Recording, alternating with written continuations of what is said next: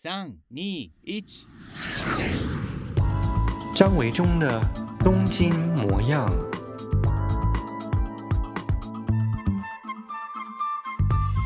大家好，我是张维中，欢迎再次收听我的 Podcast 节目《东京模样》。这个礼拜大家过得怎么样呢？最近有没有什么新的休闲娱乐活动，或者是发现了城市的角落当中，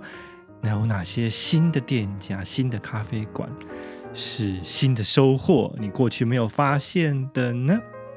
哎，最近啊，我在东京去了一间咖啡馆，我在我的 Facebook 跟 Instagram 上面也有写哦，它是一间来自于福冈的咖啡店，叫做 REC Coffee 哦。我不知道它应该怎么念哦，是不是嗯，就是念 REC，还是应该要？嗯，有其他的念法。总而言之呢，这一间咖啡店它在福冈起家的哦，在福冈已经开了六间分店，那在东京呢才开了一间而已，地点是位于水道桥的一间不起眼的巷弄当中哦。那它的这个大楼啊，楼上其实就是一间很有名的连锁的这个旅馆哦，胶囊旅馆叫做 Nine Hours 哦，可能来过日本的人都曾经住过这一间旅馆。那在一楼呢，就开设了这间 REC Coffee。那除了这一间之外呢，他们还开了一间海外的呃第一间分店哦，而且就在台湾，地点是在台中市。所以，如果你是住在台中的朋友啊，最近呃因为思念日本而无法来到日本游玩的话，可以在网络上面搜寻这一间店哦，或者是你到我的 Facebook 上面呢去找关于这一篇 REC Coffee 的贴文，在文末呢就附上了店家的网址，可以连去他们的官方网站，就可以找到台中店址的位置了。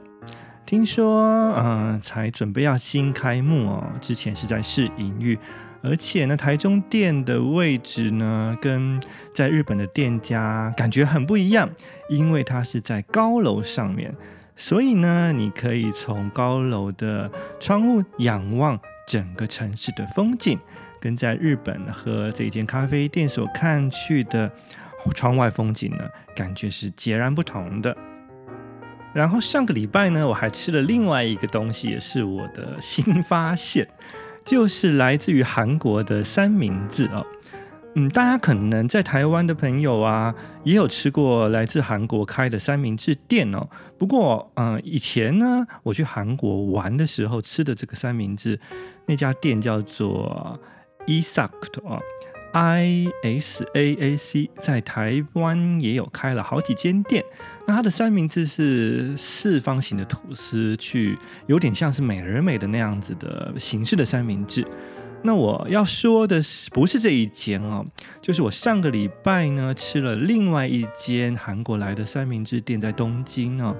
它的三明治的面包呢是。三形状的，也就是说，它不是四方形的，而是有点长条形的。然后呢，呃，上面是呈现这个曲线形的、弯弯形的那一种，呃，亚麻山的形状的那种三明治哦。那它的特点是强调，就是它会加了很多很多的这种蛋，而且它的蛋呢是煎的，有一点点半生不熟的，所以是非常非常滑嫩的那种蛋的感觉哦。那这个三明治跟我刚刚说的这个伊萨克的三明治的感觉，吃起来的口感又是很不一样的，是我没有吃过的，在韩国去玩的时候也没有吃过。那为什么会突然间想要吃这个三明治呢？是因为我这一阵子这个月啊，开始重新看韩剧《机智医生生活》。去年播的一档韩剧，我非常非常的喜欢。那听说六月要开始上第二季了，所以呢，我最近就开始做一个复习的工作，把去年看的这一档韩剧《机智医生生活》呢，又开始重新的复习起来哦。那在这个剧中呢，就出现了一幕是这个，嗯，曹正奭他的儿子哦，就曹正奭饰演这个李义俊医生他的儿子宇珠。嗯，Netflix 是翻成宇珠，但有一些、呃、其他的频道是翻成宇宙，因为它的这个发音就是宇宙，跟日文的这个宇宙宇宙、韩文的宇宙是一样的哦，所以它是一个双关语，就是宇宙的意思。那这个小孩与猪呢，很喜欢去吃的一间三明治店呢，就是我刚刚说的这样子的三明治形式。所以呢，嗯，我就在网站上面搜寻。虽然呢，这个五九吃的这间三明治店在日本没有开，不过有类似的三明治店家是有来在东京开的，所以我就特地跑去吃了那个三明治，满足了我看戏的时候。很想要吃戏中他们所吃的食物的那种欲望，大家应该有跟我类似的经验吧？就是你看韩剧的时候，韩剧总是会出现很多好吃的美食，对不对？所以呢，看的时候就觉得哇，食指大动，然后就觉得嗯，看完以后就要立刻第二天或者是晚上就要去冲去吃那样的东西。这就是我最近在东京新发现、新发掘的。两间店分享给大家我的生活小乐趣，希望你在你居住的城市当中呢，也可以找到一些新的据点，开发一些新的店家。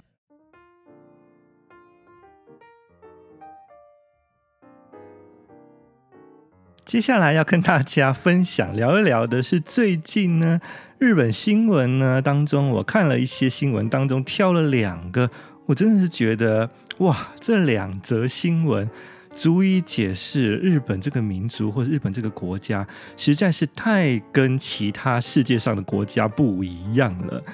你会觉得，嗯，有的时候你真的搞不清楚哦，日本人到底在想什么？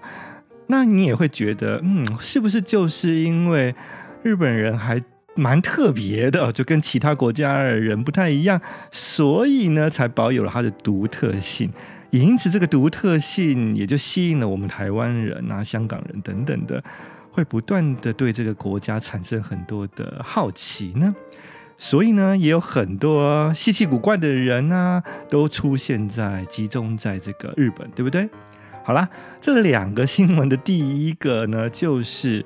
嗯，关于传真机这件事情。如果你曾经看过我写的文章，收录在我的散文集《东京直送》当中呢，应该会有一点印象，就是我过去有谈过的，日本呢对于传真机这件事情还是非常非常的依赖的。你很难想象传真机这个东西在日本啊很多的大企业当中，尤其是政府机关部门当中，每天都还是高频率的使用。我相信现在台湾很多的十几岁的、二十岁的小朋友，嗯、呃，如果你不是在特定的这些公司行号上班，在一般的公司行号的话，你可能根本就没有看过传真机是什么东西哦，你根本就不知道传真机应该怎么使用吧？哦，那我家呢，当然是没有传真机的。不过很多年以前，大概二十几年呢，嗯、我事实上家里也曾经买过一台传真机哦。那那个传真机就是跟电话和一起共用的。同时呢，我以前大概二十年前工作的地方也是有使用传真机的。不过在 email 普及之后呢，早就没有传真机的存在了。所以现在呢，大部分的台湾的公司行号当然都是用 email 哦，是不会用传真机的。但是在日本呢，传真机还是非常的活跃当中哦。前几年呢，我偶尔还会碰到一些公司呢，邀请我去参加一些日本的新的店家开幕记者会，所以呢，就啊、用 email，他是用 email 传来邀请函，然后希望我可以回函回去，告诉他要不要参加。但妙的事情是啊，他明明是用 email 传给我的，但是回传的时候，他却希望我用传真机回传。可我家没有传真机，对不对？就很麻烦。还有呢，嗯、有一些租房子啊，一些合约什么的，居然也都是要用传真机来传哦。那当然，在这两三年来是已经改善了非常多的。不过呢，嗯，在很多年以前呢，在这十年当中啊，其实我都常常还会碰到日本人要求你用传真机回传文件的这种事实的存在。好啦，这个传真机都一直使用当中，终于啊，在最近呢。日本政府机关啊，这个官员呢，召开了一个记者会，非常慎重其事的跟记者们宣布了一件大事情啊。这个是由这个行政规制改革担当相啊，在日本内阁，叫做河野太郎的这个人呢，向记者会宣布哦，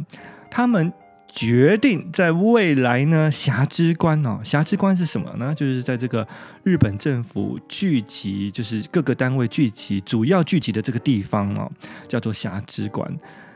未来呢，将阶段性的决定要废止传真机的使用，并且要开始切换到使用电子邮件了。哇，这个新闻在我看来真的是有一种脱时的感觉。好像这个，嗯，应该是二十年前就应该开始进展的事情，怎么会在二零二一年的现在才慎重其事的召开了一项记者会来宣布说，决定开始朝向这个目标前进，而且还不是立刻切换哦，不是立刻废止哦，是把它立为一个阶段性的未来的目标，来慢慢废止，因为总需要一些调整嘛，对不对？召开记者会的这位河野大臣就说啊，嗯、事实上啊，有很多国家的大使啊，都对日本人还在使用传真机，并且也要求对方用传真机回传的事情呢，感觉非常非常的困扰。很多国家的大使都告诉日本政府机关的人说啊，传真机这个东西在我们国家已经是放在博物馆的，为什么你们日本到现在还在使用？对，那另外呢，这个河野大臣也说啊，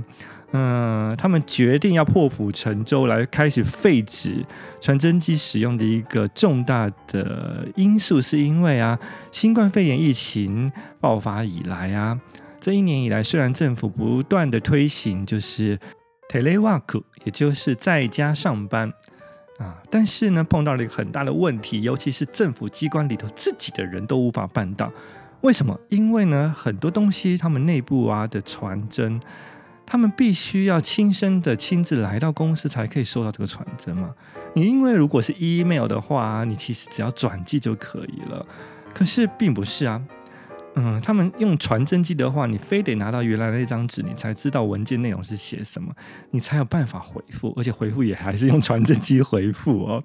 所以就造成了政府要推行这个远距上班一个很大很大的课题跟困难。于是呢，这河野大臣才宣布啊，就是从政府机关开始做起，至少呢，政府机关这个辖之官的这些部门啊，要开始逐步的废除这个传真机的使用了，并且呢。他们要来迎接 email 的时代，你听见要开始迎接 email 的时代，是不是觉得真的有点蛮好笑的？email 我记得应该都已经普及了二十年了吧，差不多，所以现在才开始要说进入这个 email 时代。嗯，他不知道，其实很多私人的企业啊，台湾啊，其实现在连 email 都不用了，就是直接用 Line 或者是其他的通讯软体来联络工作哦。所以呢，嗯。尤其听在年轻人的耳中，应该觉得蛮刺耳的，因为现在年轻人真的都不使用 email 了耶。很多人呢、嗯，甚至连年轻人连 Line 都不太用，就直接是用 Instagram、IG 上面的讯息，对不对？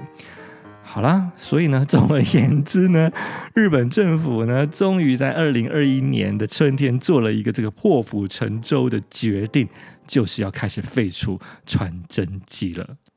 哎，做总比不做来的好嘛，所以呢，也算是一种好消息了啦。你要知道啊，就是啊，在这个新冠肺炎这一年当中啊，嗯、日本啊统计全国各地的这种新冠肺炎感染人数，然后传回本部啊，一开始啊都不是用使用 email 哦。那怎么用呢？就是用传真机，也就是各个这个地方的卫生单位、保健单位啊，每一天呢，这个每一个小地方他们的感染人数都是用手写的，然后呢填在表格上面呢，用传真机传到呃另外一个总部，然后呢再由总部汇整全国各地的传真纸，然后由一个人在统计用手写的写在这个纸张上面。那这个就造成了一些失误哦，所以发生了很多很多的事件，都是这种传真，比方说漏传啦，或者是呢收传真的人呢少收了一张啊，所以日本常会发生，就是统计这个感染人数，过了几天又来更正修正感染人数的数字，原因就是因为他们是用传真机，然后常常传真纸啊没收到，或者是搞错的这种乌龙事件。所以呢，嗯，至少啦，至少是日本终于透过这一次的疫情当中，发现了他们有很多的问题，所以呢，政府机关决定要来改革一下了，好吧？我们就来期待日本政府终于发现了这项 email 的新科技之后，可以。大大的提升日本政府的行政效率以及应变能力喽。另外一则要跟大家分享的也是跟新冠肺炎疫情有一些关系的哦。如果你有看新闻的话，会发现啊，日本最近的新冠肺炎疫情感染人数又有上升的趋势了。而且呢，本来都只有集中在东京都是人数比较多的，但最近啊，大阪。也开始增加了，有连续好几天，大阪的人数都突破每天确诊一千人，哇，每天超过一千人，而且只有大阪市哦。对于台湾人来说，应该是觉得非常不可想象跟不可理喻的吧？哦，那除了大阪跟东京大都会之外啊，那比较糟糕的事情是日本很多地方。啊、嗯，像是宫城县啊，或者是四国啊，比较属于乡间的地方，人数也有渐渐感染增加的趋势了。所以整体来说啊，嗯，比起去年的这个时候而言，日本的新冠肺炎疫情几乎是没有抑制的现象跟趋势的。那就在这个前提跟状况之下呢，日本的兵库县呢，兵库县知事，也就是有点像是县长啊、省长之类的啊。兵库县知事呢，宣布了一项超展开的神秘决定 啊！这个兵库县知事说，为了防疫呢，他们想出了一个全新的对策。这个全新的对策是什么呢？嗯，就是用扇子来防疫啊！用扇子来防疫，这什么意思呢？啊！兵库县政府说呢，他们印制了三十二万只扇子啊，就是那种圆扇。大家如果夏天有来过日本的话，应该去看过花火大会，会收到这种现场发送免费的扇子啊，这种圆扇，他们做了三十二万个哦。那这个扇子呢，要发给县内的餐厅，每家餐厅会发二十只扇子，目的是什么呢？他们有一个专有名词叫做扇子聚餐。诶，什么是扇子聚餐？啊，是因为天气夏天热了，然后怕这个冷气不够，所以要拿扇子来扇风吗？很贴心嘛，是不是？No，不是的。这个冰库县知识说啊，那因为要吃饭的时候就必须拿下口罩，对不对？那拿下口罩的时候啊，就会讲话，那一讲话就会有这个飞沫的感染危险。所以呢，该怎么样来防止在吃饭拿下口罩的时候，让飞沫也不会喷到对方的脸上呢？他们就说啊，诶，我们可以用扇子啊，哦，就拿这个圆扇。你这个吃饭的时候要讲话的时候呢，就一只手拿着扇子遮住你的脸，遮住你的嘴巴哦。那这样子的话，是不是就可以有效防止飞沫在空气中的传播呢？天哪，这个新闻我看到，真的觉得怎么会有这么神奇的想法哦？这真的是太超展开的防疫措施了哦！居然会觉得认为就是说拿一把扇子遮住嘴巴就可以防止飞沫的感染哦？对，他们就是这么认为的哦。那媒体啊，在这个记者会上面也就询问了这个兵库县知事说：“你说用这个扇子来聚餐，那你的科学根据到底是什么哦？”那这个兵库县的知识就说啊，嗯，如果是用这个透明面罩哦，也可以防止飞沫感染，那么用扇子应该也 OK 吧？哦，他说这个透明面罩是什么呢？就是台湾人应该比较少看到哦，在日本呢，会有一些艺人啊上节目的时候啊。为了要表示有做到防疫措施，所以呢就会戴这个面罩。那这个面罩是一个像是眼镜一样的东西。那这个透明的隔板呢，就是粘在这个眼镜上面，所以它可以等于算是罩在脸的外面哦，整一张脸都会罩住。可是它不是密封的，也就是它其实还是有空隙的，而且空隙非常的大。那这是一种，那另外一种这个。防止所谓的防止飞沫，但事实上是没有任何功效的。这种面罩是只有啊盖住嘴巴的，也就是呢，呃，它只有遮住就是嘴巴的这个部分哦。那它当然也是空心的，也就是它是在外面一层，所以它的这空隙还是非常大的。所以呢，上下左右都还是空隙，只是你从呃呃外面看起来就是有一个啊、半圆形的面罩，只不过是在套在罩在外嘴巴外面的。那它的用意呢？它的目的也就是说，那反正就是有罩住嘴巴了，而且还是没有罩住鼻子的，有罩住嘴巴了，所以你讲话的时候呢，也就不会让飞沫飞沫喷出哦。那但是呢，相信台湾的朋友们都知道，那不管是刚刚说的这种全罩式的面罩，或者是只有遮住嘴巴的这种嘴罩，基本上对于防疫都是完全没用的。而且呢，其实日本的这种。医学医疗单位啊，或者这种专业的测试机构也有说过好几次了啊，就是除了不织布口罩以外，像这种面罩是毫无防止飞沫传染的功能的，因为你这种飞沫是看不见的嘛，你这个飞沫还是会从面罩的这种周边的空隙当中飞出去，所以等于是有戴跟没戴是一样的。所以这个冰固线的知识居然到了啊，新冠肺炎已经发生了一年之后了，还在说，如果戴这个塑胶面罩是有效的话，那么拿一把扇子来遮嘴巴，应该也可以防止飞沫传染了吧？哦，所以他这个举动呢，就遭到了舆论啊，还有民众的大力挞伐哦，就觉得，嗯，真的是太没有尝试了，花了这么大的公堂的钱去做扇子，去做。啊，毫无意义的防疫功能。最好笑的事情是，他真的觉得，啊、发了扇子给这个店家，然后呢，嗯，民众就真的会拿这个扇子来遮吗？啊，不管它有没有防效功能啦，说不定因为天气热了，反而会把这个手上的扇子很自然而然就拿来扇风。那这一边扇风一边讲话，本来是为了你说要防疫的，却加速了飞沫在空气中的传播。因为这个扇子一扇，这不是有点这种，嗯、反其道而行吗？那还有一个问题就是，你发给店家二十只扇子，那这个二十只扇子又不是免洗的哦，就每一个人都还是会使用同样的扇子，万一真的中间有新冠肺炎感染疫情的人。那在使用同样的扇子，那不是更加速了疫情的传播吗？啊、所以这整个事情都让人家深深怀疑，到底这个日本官员头脑到底是装什么的哦，会做出这种日本超神秘的展开决定。就不说日本官员，光是一般在街上的民众啊，嗯，我到现在啊还是有看到很多人是不戴不织布口罩的。日本人就特别喜欢戴就是布口罩，那戴布口罩也就算了，还有戴另外一种就是那种防花粉的，有点像是海绵材质的那种口罩哦。嗯，那日本的医疗专家其实也做过好多次分析，也有在新闻上面不断地告诉大家，就是只有不织布口罩才可以比较有效地防止飞沫传染。而且呢，不织布口罩防止飞沫传染，也就是只有达到百分之大概九十的功能。那何况你是戴这种，嗯、防止花粉传染的这种海绵口罩，基本上呢，这种防止飞沫感染大概都不到百分之二十哦。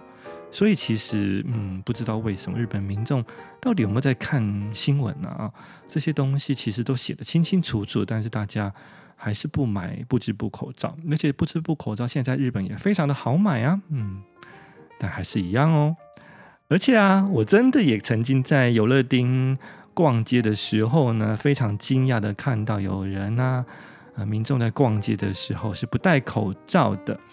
再不然呢，就是戴我刚刚所说的就是只有遮住嘴巴的这种透明面罩。我看到的时候非常惊讶，如果你是。上电视的艺人只是为了做做样子也就算了，但你是走在大街上的，有这么多的人呢，那你怎么会觉得戴这种只有遮住呃嘴巴，而且它不是紧密的遮住嘴巴，就是浮在嘴巴上缘哦的这样子的一个嘴巴面罩，四周都还是有空隙的，就觉得会安全呢？我真的觉得。很无法想象，我真的好想告诉那个陌生人说：你如果是戴这种只有空心遮住嘴巴的面罩，你不如不要戴了。嗯。总而言之，也就是因为这样吧，所以我们看到，在新冠肺炎爆发了一年之后呢，在日本到现在每天还是有很多感染确诊的病例，也没办法啦，我只能做到的就是尽量告诉我身边的日本朋友、我的台湾朋友哦，就是怎样的正确防疫观念，还有就是做好自己的防疫措施喽。今天的节目就到这边为止了，谢谢大家的收听。喜欢我的节目，记得上 Apple Podcast 帮我按五颗星，也可以留言分享给我你的感想，还有转贴跟分享我的节目讯息内容给你的好朋友。祝大家有个健康平安的每一天，我们下回见，拜拜。